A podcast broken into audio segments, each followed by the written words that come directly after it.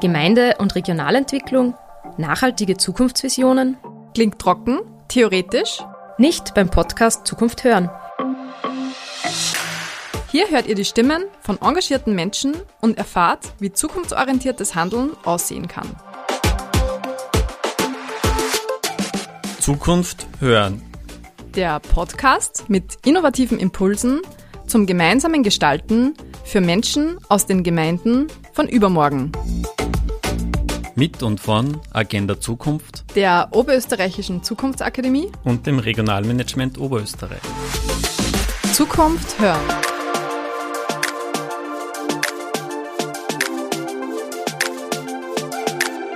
Stadt oder Land? Wo lebt es sich besser? Oder anders gefragt, wie lässt sich das Beste beider Welten verbinden? Herzlich willkommen beim Podcast Zukunft hören. Hier geht es um Gemeinde- und Regionalentwicklung, um nachhaltige Zukunftsvisionen und um innovative Impulse für Menschen aus den Gemeinden von übermorgen. In dieser Ausgabe heute widmen wir uns ganz dem Spannungsfeld zwischen städtisch und ländlich.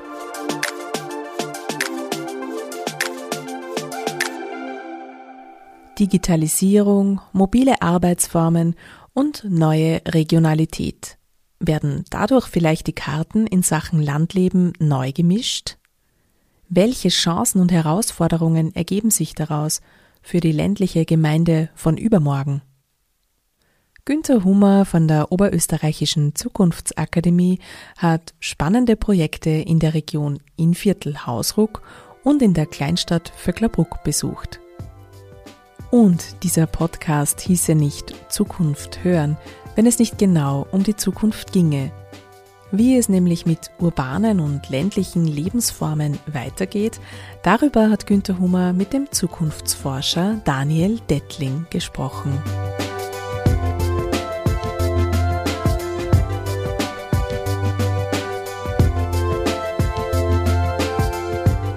Herr Dettling, es freut uns, dass wir Sie fragen dürfen bezüglich auch dieses Themas urbane Qualitäten oder Urbanisierung. Wir, wir stellen schon fest, dass Urbanisierung eigentlich auch eine gewisse, gewisse Widersprüchlichkeit in sich birgt. Urbanisierung weltweit schreitet sehr rasch voran. In Europa, in Deutschland, in Österreich findet das Leben in den Städten statt. Äh, das heißt, man hat das Gefühl, die Städte sind die Orte der Zukunft. Sie sprechen davon, dass die Zukunft den ländlichen Räumen gehört. Wie kommen Sie eigentlich darauf und wie meinen Sie das genau? Ja, wir leben in widersprüchlichen Zeiten. Äh, entweder Stadt oder Land, das ist eigentlich ein Widerspruch, äh, der aufgelöst wird, gerade mit und nach Corona. Wir beobachten schon länger den äh, Trend der Lokalisierung, sprich, dass die kleinen Einheiten, die ländlichen Einheiten wichtiger werden. Es gibt seit 2005 beispielsweise die Zeitschrift Landlust und seitdem ist die Nachfrage nach Regionalität, nach Ländlichkeit enorm gestiegen. Und äh, wir beobachten auch schon bereits vor der Corona-Pandemie einen zunehmenden Wegzug aus den größeren Ballungsgebieten, Städten, beispielsweise Deutschland. Ähm, die größten sechs Städte, Frankfurt, Hamburg, Köln, Berlin, München, die haben in den letzten Jahren netto verloren. Viele junge Familien ziehen raus. Also Länd, der ländliche Raum ist wieder in, ist wieder gefragt und Corona ist da wie ein Booster. Ja, plötzlich 80 Prozent Höhepunkt der Corona-Pandemie haben gesagt, wir können uns vorstellen, im ländlichen Raum zu leben. Der ländliche Raum als Sicherheits-, als Schutzort vor äh, dem Bösen, vor dem Bedrohlichen, vor den Gefahren. Heute sind es immer noch knapp zwei Drittel, die sagen, ja, vorstellbar ist es, im ländlichen Raum zu leben. Und es gibt, äh, wie gesagt, viele jüngere Familien, kreative Start-ups, die in den ländlichen Raum jenseits der großen Städte der Ballungsgebiete wohnen. Und das Interessante ist, dass es so etwas wie ein hybrides Konzept gibt. Ja, also etwas zugespitzt werden die urbanen Räume, die Städte dörflicher Urban Gardening, Urban Farming, Kiezkultur, Regionalität, regionale Lebensmittel sind plötzlich in den Städten in und die Dörfer, der ländliche Raum wird urbaner, ja, digitaler, moderner, man lebt dort beide Welten. Also beide Räume ergänzen sich und bereichern sich auch. Äh, das Beste beider Welten, Stadt und Land miteinander zu verbinden. Und wie kann das ganz konkret dann? Sie haben es ein bisschen angesprochen, vielleicht können Sie es noch konkreter beschreiben, auch aus der Perspektive Berlin und Umland. Ähm, Stadt und Land im Dorf, in der ländlichen Region. Ja, Urbanität steht ja gleichermaßen für Weltoffenheit. Und äh, Weltoffenheit ist kein Privileg mehr der Städte. Ja, es gibt äh, Gegenden, ländliche Regionen, die sind weltoffener als äh, viele Großstädte beispielsweise. So gesehen, das Beste aus beiden Welten ist eine Kombination von Offenheit, für das Konzept stehen die Städte seit jeher, Weltoffenheit, Toleranz, Vielfalt und von Nähe. Ja, der ländliche Raum das Dorf steht für Nähe, für Nachbarschaft, für Lokalität, für Überschaubarkeit, füreinander aufpassen, ja, Rücksichtnahme, Acht geben. Und das Beste aus beiden Welten hieße, natürlich äh, Lokalität und Weltoffenheit so zu verbinden, dass sie quasi ein Positivsummenspiel, ein sich gegenseitig ergänzen und bereichern. Ganz konkret, es geht natürlich äh, mit und nach Corona auch darum, Globalisierung neu zu definieren. Wir haben ja gesehen, dass diese hypereffiziente Just-in-Time-Globalisierung an ihr Ende gekommen ist. Die Lieferketten sind unterbrochen. Ja, wir sind in vielen Bereichen in Europa nicht mehr autonom können uns teilweise selbst nicht versorgen mit notwendigen Dingen. Das hat angefangen mit Masken und äh, wir stehen jetzt bei den Halbleitern. Ja, und im Bereich der Lebensmittel gab es teilweise auch Engpässe.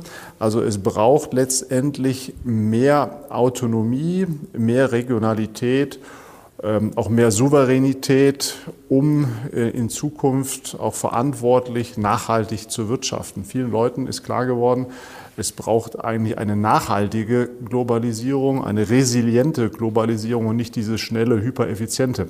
Von daher das Beste aus beiden Welten. Die Städte stehen seit jeher für Offenheit, für Effizienz und die Regionen, der ländliche Raum für Nachhaltigkeit, für Acht geben, für Nähe. Das beides zu kombinieren, daraus entsteht etwas Neues Drittes. Ja, wir nennen das in der Zukunftsforschung Glokalisierung. Global und lokal gehen eine Synthese, ein gemeinsames Neues ein. Und das ist die Herausforderung. Und das Interessante ist, dass die Europäische Union, auch die Politik, das zunehmend als ihr Konzept erkennt und sagt, dieses neue Gleichgewicht von äh, Resilienz und Nachhaltigkeit ist eigentlich das zukunftsfähigere auch inklusivere, weil es Rücksicht nimmt auf Mensch und Natur.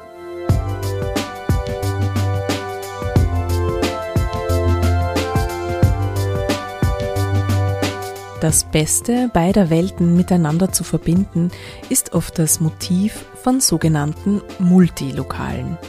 Als Multilokale bezeichnet man Menschen, die an mehreren Orten leben. Günter Hummer hat Stefanie Moser getroffen, die bis Ende 2022 als Regionalmanagerin für regionale Zukunftsgestaltung tätig war und genau solche Projekte zur Multilokalität in der Region Innviertel Hausruck umgesetzt hat. Uns würde interessieren, wer, wer sind diese Menschen? Wer sind multilokal lebende Menschen und was bewegt sie? Ja, Multilokalität, ähm, das hat sich für mich die letzten Jahre in der praktischen Arbeit gezeigt. Das ist vor allem Vielfalt. Also man denkt da vielleicht als erstes gleich mal klassisch an die Studenten, die eben zwischen ihrer Herkunftsregion und ihrem Studienort äh, pendeln und quasi an beiden Orten leben, aber das geht noch viel weiter darüber hinaus. Wir haben äh, in unserem Netzwerk Leute dabei gehabt, die sind quasi in ihrer klassischen Rush-Hour, so zwischen 35 und 60, also aktiv im Berufsleben. Da passiert so viel parallel von Familie gründen über eben viel beruflich unterwegs bis hin zu aktivem Privatleben oder Freizeitleben. Und die dritte Lebensphase, die uns auch ganz klar jetzt ähm, oder ganz bewusst ist, wo Multilokalität der Thema äh, spielt, ist im zweiten Aufbruch, im sogenannten Unruhestand, also klassisch nach der Erwerbstätigkeit. Da denke ich zum Beispiel an die Kinderbetreuungs, an Kinderbetreuungsthemen, wenn die Leihoma einmal im Innviertel ist und die Enkelin hier betreut, aber natürlich auch die Enkel, die vielleicht in Wien oder sonst irgendwo leben, also die einfach dadurch ein multilokales Leben pflegt. Also man merkt auch die Motivlage für Multilokalität ist sehr vielfältig, sei es jetzt eben aufgrund von Freizeitmotiven, dass man in die Berge fährt und dort seinen Mountainbike-Tätigkeiten oder sonst was nachgeht, aber natürlich eben auch berufliche ähm, Bedürfnisse oder Ausbildungen sind ein großes Thema und vor allem natürlich auch die Beziehungsthemen. Da nur als Beispiel, wie gesagt, die, die Oma, die die Enkel betreut, da war Living Apart Together, also Pärchen, die wirklich zwei verschiedene äh, Lebensmittelpunkte haben und trotzdem eine Beziehung führen kann man hier nennen. Also das ist, wir haben wirklich kennengelernt, also wirklich einen bunten Blumenstrauß an multilokalen Menschen kennengelernt und das ist so eine Quintessenz, das sind die Leute, genau. Was können dann Gemeinden, die das wirklich als Potenzial entdecken, auch tun konkret?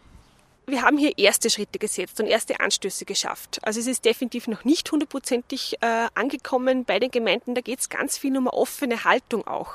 Multilokale wünschen sich wirklich als ähm, vollwertige Gemeindebürgerinnen in ihren Herkunftsgemeinden wahrgenommen zu werden, auch wenn sie nicht immer vor Ort sind. Das ist für uns einmal, war für uns das, das zentrale Thema und das hat die Multilokalen auch sehr persönlich sehr bewegt. Ähm, aber hier kann man eben durch Bewusstseinsbildung äh, Beiträge leisten. Und es haben sich bei uns dann in der Arbeit vier Themenfelder oder vier, Schwerpunkte oder Handlungsfelder herauskristallisiert, wo Gemeinden auch ganz konkret ähm, ein oder was machen können. Das ist zum einen multilokal verbinden. Da geht es darum, wie kann ich denn über Distanzen einfach Verbindungen halten, Informationen weitergeben. Ich sage nur ein Beispiel. Man kann zum Beispiel äh, den Multilokalen die Gemeindezeitung ganz einfach nachschicken, damit die wissen, was sich zum Beispiel vor Ort tut. Oder das Thema multilokal andocken. Multilokale brauchen andere Formen des sich einbringen können. Der klassische Verein, der am Dienstagabend eine fixe Musikprobe angesetzt hat, ist für Multilokale einfach schwierig äh, handzuhaben. Da braucht es einfach neue Formate, wie man sich auch einbringen kann, wenn man auch nicht immer vor Ort ist. Und Multilokale wünschen sich da einfach auch offene Lern- und Denkräume, wo man gemeinsam arbeiten kann. Oder eben auch als Verein kann ich schauen, kann der Multilokale vielleicht eine andere Aufgabe übernehmen? Kann der für uns das Marketing machen oder Social Media betreuen? Das kann man natürlich auch von einem anderen Ort aus machen. Und auch multilokales Alltagsleben gestaltet sich natürlich anders als von den Dosigen, wenn man es so nennen mag. Sei es jetzt zum Beispiel im Mobilitätsbereich. Wie kann ich diese letzte Meile zum öffentlichen Verkehr schließen als Gemeinde? Habe ich da Möglichkeiten, dass ich zum Beispiel Leihräder zur Verfügung stelle? Oder auch Kinderbetreuung war ein großes Thema, dass die flexibilisiert sein müsste. Wie kann ich einen Sommerkindergarten gut gestalten? oder auch eben nur flexibel äh, Kinderbetreuung in Anspruch nehmen, auch nur tageweise zum Beispiel. Und eines der größten Themen für Multilokale war sicher das Thema Arbeiten.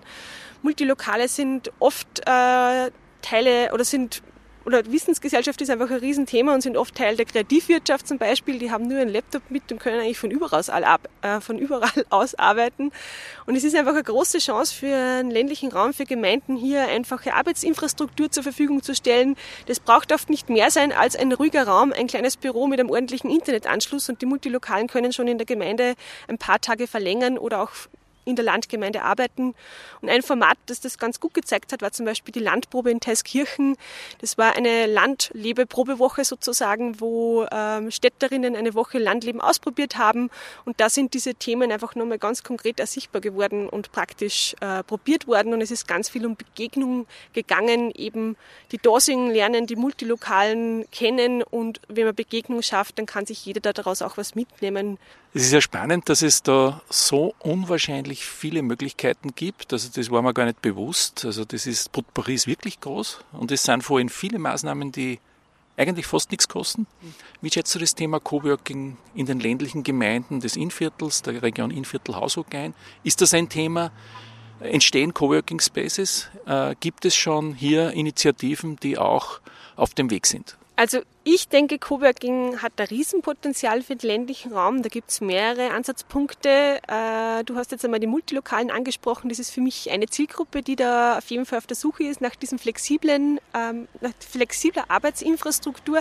Einer unserer Multilokalen hat einmal gesagt, ähm, auch wenn ich jetzt zurück bin am Land, möchte ich nicht an meinen Kinderschreibtisch gefesselt sein. Ich finde, das trifft es einfach richtig gut. Es braucht einfach auch zeitgemäße, ähm, flexible Arbeitsinfrastruktur. Also das ist für mich eine ganz wesentliche Zielgruppe. Zielgruppe.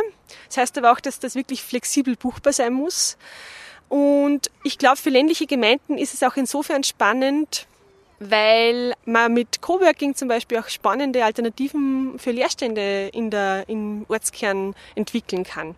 Also Leerstände könnten dadurch wirklich wieder super belebt werden und auch durch ganz einfache also es braucht keine großen Investitionen in dem Fall. Es geht da wirklich eben ganz oft um diesen Breitbandanschluss und um eine flexible Nutzung. Und das kann eine super Chance sein für den ländlichen Raum auch an diese urbanen Qualitäten in dem Fall anzuschließen. Und äh, beispielhaft die Gießerei ist schon gefallen. Das ist jetzt unser, unser Riederbeispiel. Da läuft, da spielt sich das schon sehr gut ein. Das wird schon sehr gut wahrgenommen. Ein zweites Beispiel, das mich auch sehr freut, sind die Landspinnereien St. Egidi, wo sich vor gut zwei Jahren, eigentlich mittlerweile drei Jahren, äh, aus dem Agenda-Prozess eine Gruppe gefunden hat, die sich ganz dezidiert mit äh, Leben und Arbeiten im ländlichen Raum auseinandergesetzt hat. Und daraus ist jetzt ein Coworking Space im Gemeindezentrum oder im Gemeindeamt entstanden, im neu entstehenden oder im neu gebauten Gemeindeamt entstanden. Was dort einfach das Spannende ist, man sucht hier die Synergien zwischen dem laufenden Gemeindebetrieb und dem Coworking Space. Also die Gemeinde übernimmt da auch wirklich administrative Aufgaben für den Coworking Space und dadurch kriegt es eine sehr gute oder tolle Qualität für, eine, für die Landgemeinde. Und ich glaube, in St. Egidi kann man schon gut und gern von Coworkation sprechen. Sprich, dort kann man wirklich Freizeitgestaltung im Sauwald mit Arbeitseinsätzen in toller Atmosphäre und, und attraktiver landschaftlicher Umgebung verbinden.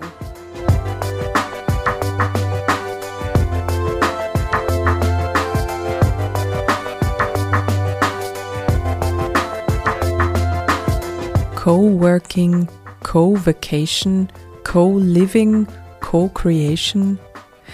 Es fällt auf, dass viele innovative Projekte mit neuen Formen der Kooperation experimentieren. Das Zukunftsinstitut spricht sogar von einer neuen Wir-Kultur, die quasi als Gegentrend zu Individualisierung und Globalisierung wirkt. Welche Bedeutung dieses neue Wir für Gemeinden hat, das verrät der Zukunftsforscher Daniel Dettling. Ja, wir wissen ja aus Umfragen, aus Befragungen, dass je kleiner eine Gemeinde ist, eine Einheit ist, ein Dorf, eine, eine Stadt, desto höher ist das Vertrauen in die lokale Politik. Ja, und je größer eine Gemeinde oder eine Stadt ist oder eine, ein Land, ja, je nationaler sie gehen, desto geringer ist das Vertrauen in die Politik. Das heißt natürlich, Stichwort Subsidiaritätsprinzip, Vorrang der kleinen Einheiten, dass wir die kleinen Einheiten, die Gemeinden stärken müssen. Also ist die Stunde der Kommunen. Wir leben ja sehr auf Wien und Landesebene fixiert, wenn wir über Politik sprechen, aber das Spiel wird eigentlich in den Regionen, in den kleinen Städten, in den Gemeinden gespielt. Da, wo es ein unmittelbares Näheverhältnis gibt äh, zwischen Politik, Wirtschaft und Bürgern. Ja, und von daher ist das Rezept eigentlich Politik auf Augenhöhe, Bürgerdialog, Bürgerbeteiligung, Offenheit, ja, dass man die Bürgerinnen Bürger einbindet in Entscheidungen. Ähm, das tut oft auch weh. Ja, das äh, verursacht Reibungskonflikte natürlich. Da ist das A und O eine gelungene Moderation. Ja, da ist das A und O auch, dass nicht nur die Wutbürger kommen oder die, die immer kommen, sondern dass auch zufällig ausgewählte Bürgerinnen und Bürger eingeladen werden. Ja, äh, da gibt es viele Beispiele äh, auf Landes-, auf regionaler Ebene, wo das äh, funktioniert.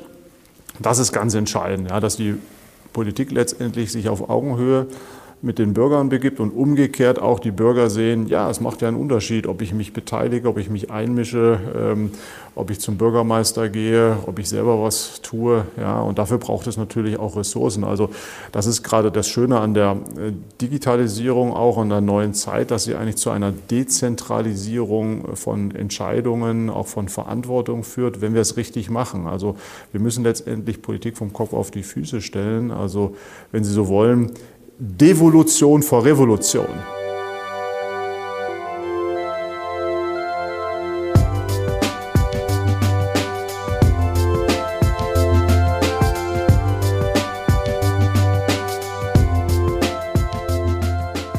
Vöcklerbruck, eine Kleinstadt im Zentrum Oberösterreichs, hat einen Agenda-Zukunftsprozess gestartet, um die Innenstadt mit neuen Ideen zu beleben und gemeinsam weiterzuentwickeln.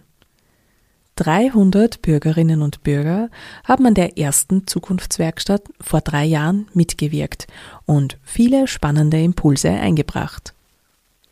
Was hat sich inzwischen daraus entwickelt und wie geht es weiter?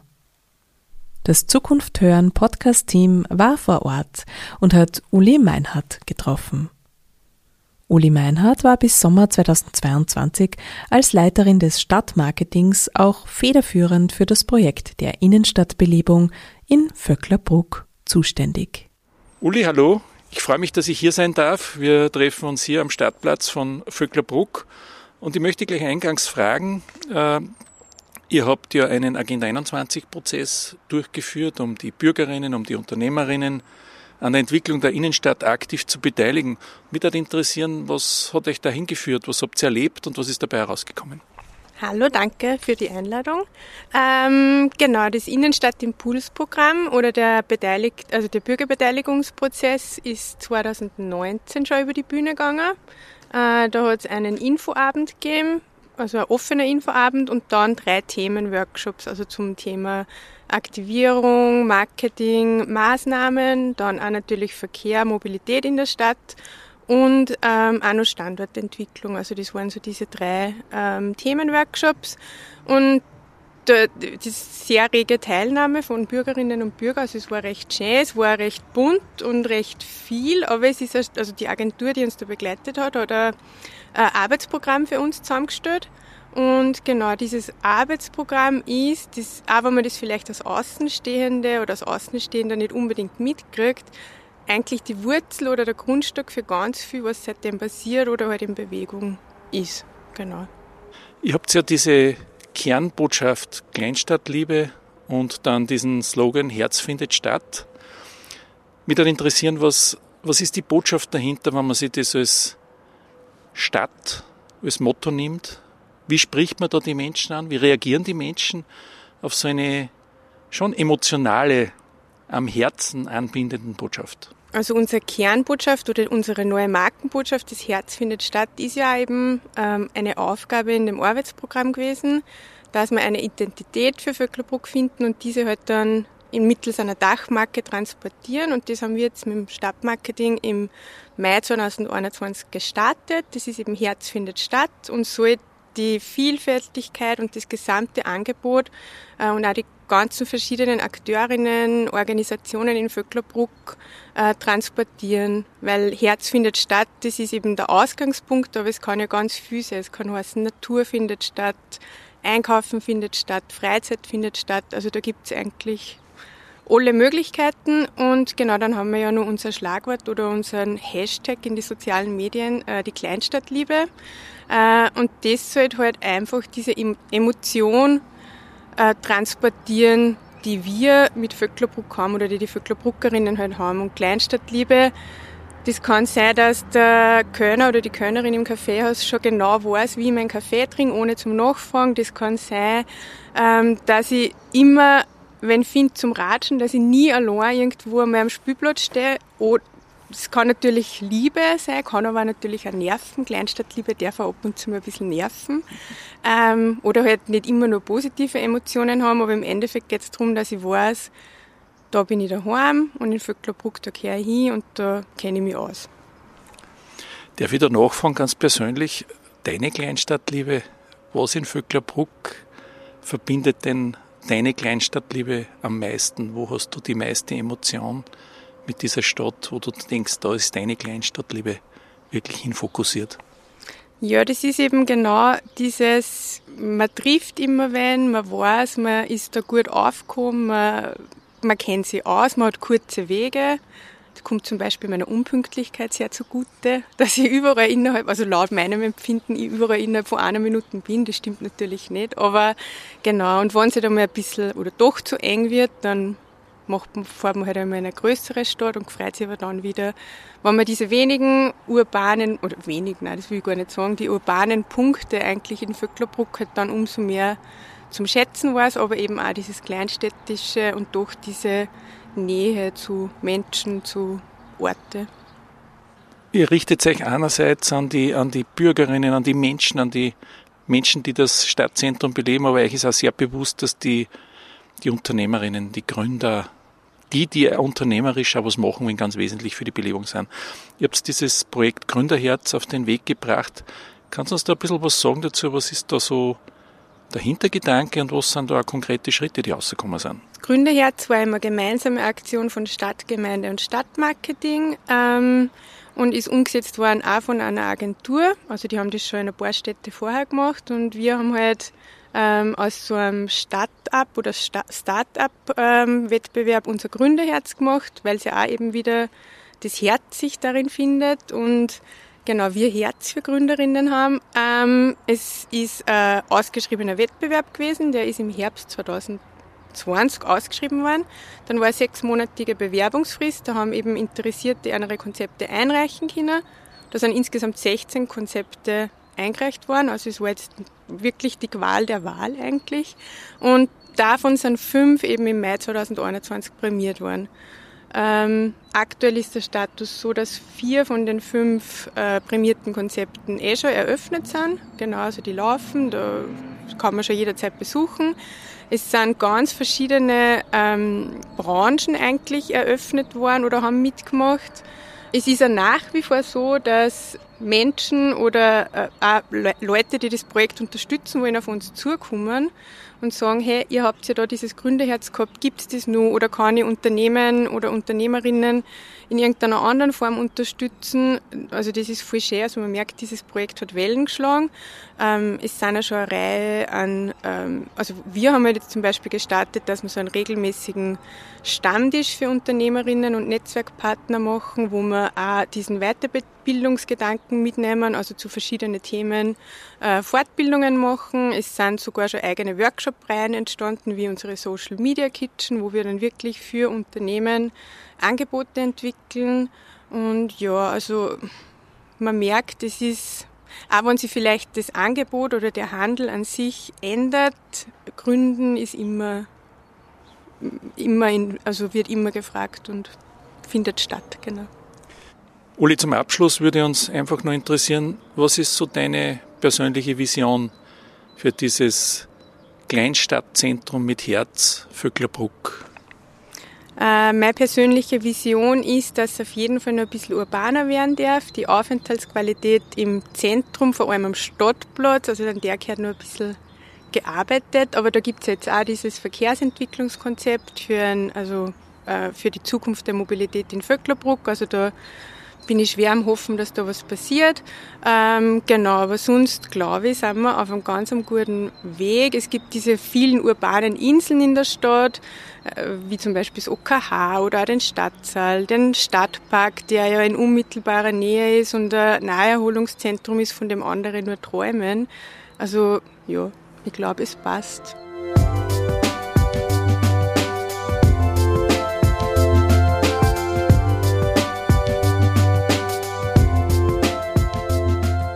Aber was braucht es denn nun, damit lokale Zukunftsprozesse in Gang kommen und gelingen? Der Zukunftsforscher Daniel Dettling gibt dazu noch einige wertvolle Anregungen für Gemeinden. Was würden Sie einem Bürgermeister, einer Bürgermeisterin, einer zukunftsoffenen, zukunftsoffenen Gemeindemandatan so mitgeben auf den Weg? Was sind so die zentralen Punkte, auf die es dann ankommt vor Ort, dass diese Zukunftsentwicklung in eine positive Richtung geht oder dass überhaupt der Aufbruch einmal beginnt. Was wären so Ihre drei, vier Empfehlungen?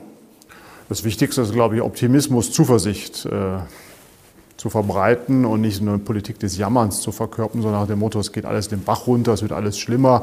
Wien ist schuld, die Landeshauptstadt ist schuld, wir können ja eh nichts tun. Ja, da kehren die Leute natürlich den Rücken und äh, da gehen die Unternehmen raus und verlagern ihren Standort und das ist quasi eine self-fulfilling prophecy, dann geht es immer weiter den Bach runter. Sondern umgekehrt, ja, wir haben alle Chancen, wir sollten sie nutzen, es kommt auf alle an, aber auch eingestehen, da und da gibt es Probleme. Ich kann nicht alles alleine lösen als Bürgermeister, Bürgermeisterin oder Politiker, sondern ich brauche euch als Bürger, ich brauche die Unternehmen, ich brauche die lokalen Heroes, die Visionäre vor Ort, das ist ganz entscheidend. Also eine Politik des Miteinanders erstens.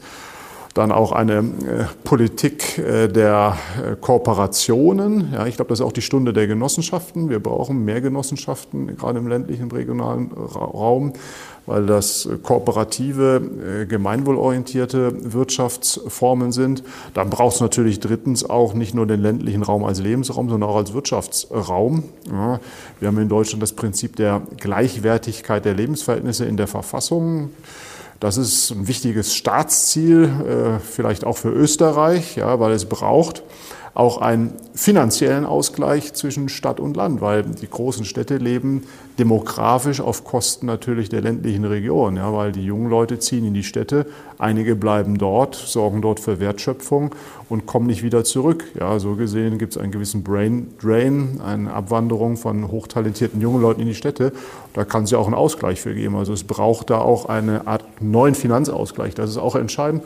Und viertens natürlich auch eine, eine Zukunftsvision ähm, Richtung Gemeinsamkeit, Richtung Kooperation. Was ist eigentlich das Versprechen, wenn wir alle miteinander anpacken? Wo stehen wir in 10, 20 Jahren? Also das ist ein, ein gemeinsames Commitment. Wir wollen aufbrechen und das ist unsere gemeinsame Vision. Zum Abschluss würde mich nur interessieren, eine ganz persönliche Frage. Sie leben in Berlin. Sie haben ein Institut für Zukunftspolitik, das international tätig ist und, und sehr stark auch bundesweit in Deutschland. Sie sind eher ein urbaner Mensch. Woher kommt Ihr Engagement und Ihre, ich sage jetzt einmal, man spürt fast das Herzblut auch bei Ihren Vortrag, Vortrag, Vorträgen. Äh, wo kommt das Engagement und dieses Herzblut auch für den ländlichen Raum? Warum? Und was, was ist vorhin das, was Sie daran persönlich betrifft und bewegt? Was motiviert Sie da persönlich, dass Sie sich so für den ländlichen Raum einsetzen? Äh, ich komme vom Dorf, das ist das eine. Also biografisch bin ich in einem 400-Seelendorf groß äh, geworden. Das ist äh, je älter man wird, desto mehr äh, kommt diese Zeit wieder zurück, interessanterweise. Und äh, zum Zweiten ist es auch die Frage der Zukunft der Demokratie. Wir haben jetzt gerade in den letzten äh, Jahren gesehen, Stichwort Trump, USA, Brexit, äh, England, äh, aber auch Rechtsextremismus in Europa, ähm, dass diese Phänomene lokale Wurzeln haben. Ja, dass die Spaltung zwischen den großen Städten und dem ländlichen Raum eigentlich die Ursache für diese Fehlentwicklungen der Demokratie sind. Ja, also es gibt eine zunehmende Spaltung zwischen Stadt und Land. Paul Collier, der Entwicklungsökonom, der britische hat mal gesagt, dass diese äh, Spaltung zwischen Stadt und Land eigentlich die zentrale soziale Frage der Zukunft ist. Ja, und die müssen wir lösen, weil sonst äh, hat auch die Demokratie in Europa, in der westlichen Welt äh, wenig Zukunft. Und das treibt einen schon an, wenn man äh, politisch interessiert ist und sich Sorgen macht um den demokratischen Zusammenhalt dann braucht es, Stichwort Subsidiaritätsprinzip, braucht es die kleinen Einheiten, die ländlichen Räume, äh, weil das Leben wird nicht nur in den Städten entschieden, sondern die Leute, Stichwort neue Sehnsucht nach dem Land, wollen gerade auch in Zukunft stärker wieder im ländlichen Raum leben. Und von daher braucht es auch ein neues Miteinander, eine neue Partnerschaft zwischen Stadt und Land. Und daran entscheidet sich auch die Zukunft der Demokratie.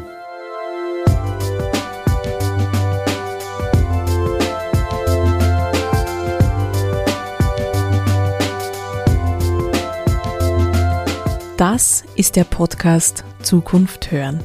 Hier geht es um Gemeinde- und Regionalentwicklung, um nachhaltige Zukunftsvisionen, um Menschen in den Gemeinden von übermorgen. In dieser Ausgabe von Zukunft hören ging es um das Beste aus zwei Welten, nämlich Stadt- und Landleben.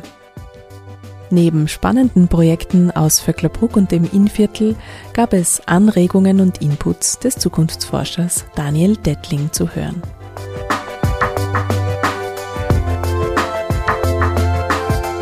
Wer sich gerne noch weiter mit dem Thema auseinandersetzen möchte, die Oberösterreichische Zukunftsakademie bietet Trendreports zum Download oder als Broschüre an.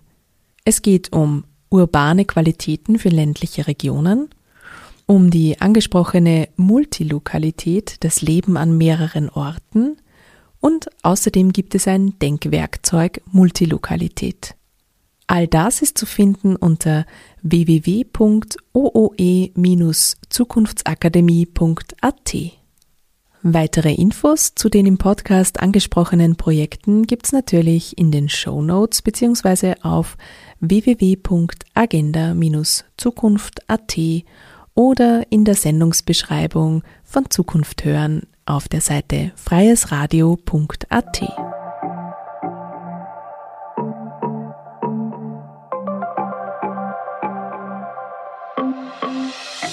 Zukunft hören wünscht viel Freude und kreative Ideen beim Nachdenken über die Gemeinden von übermorgen.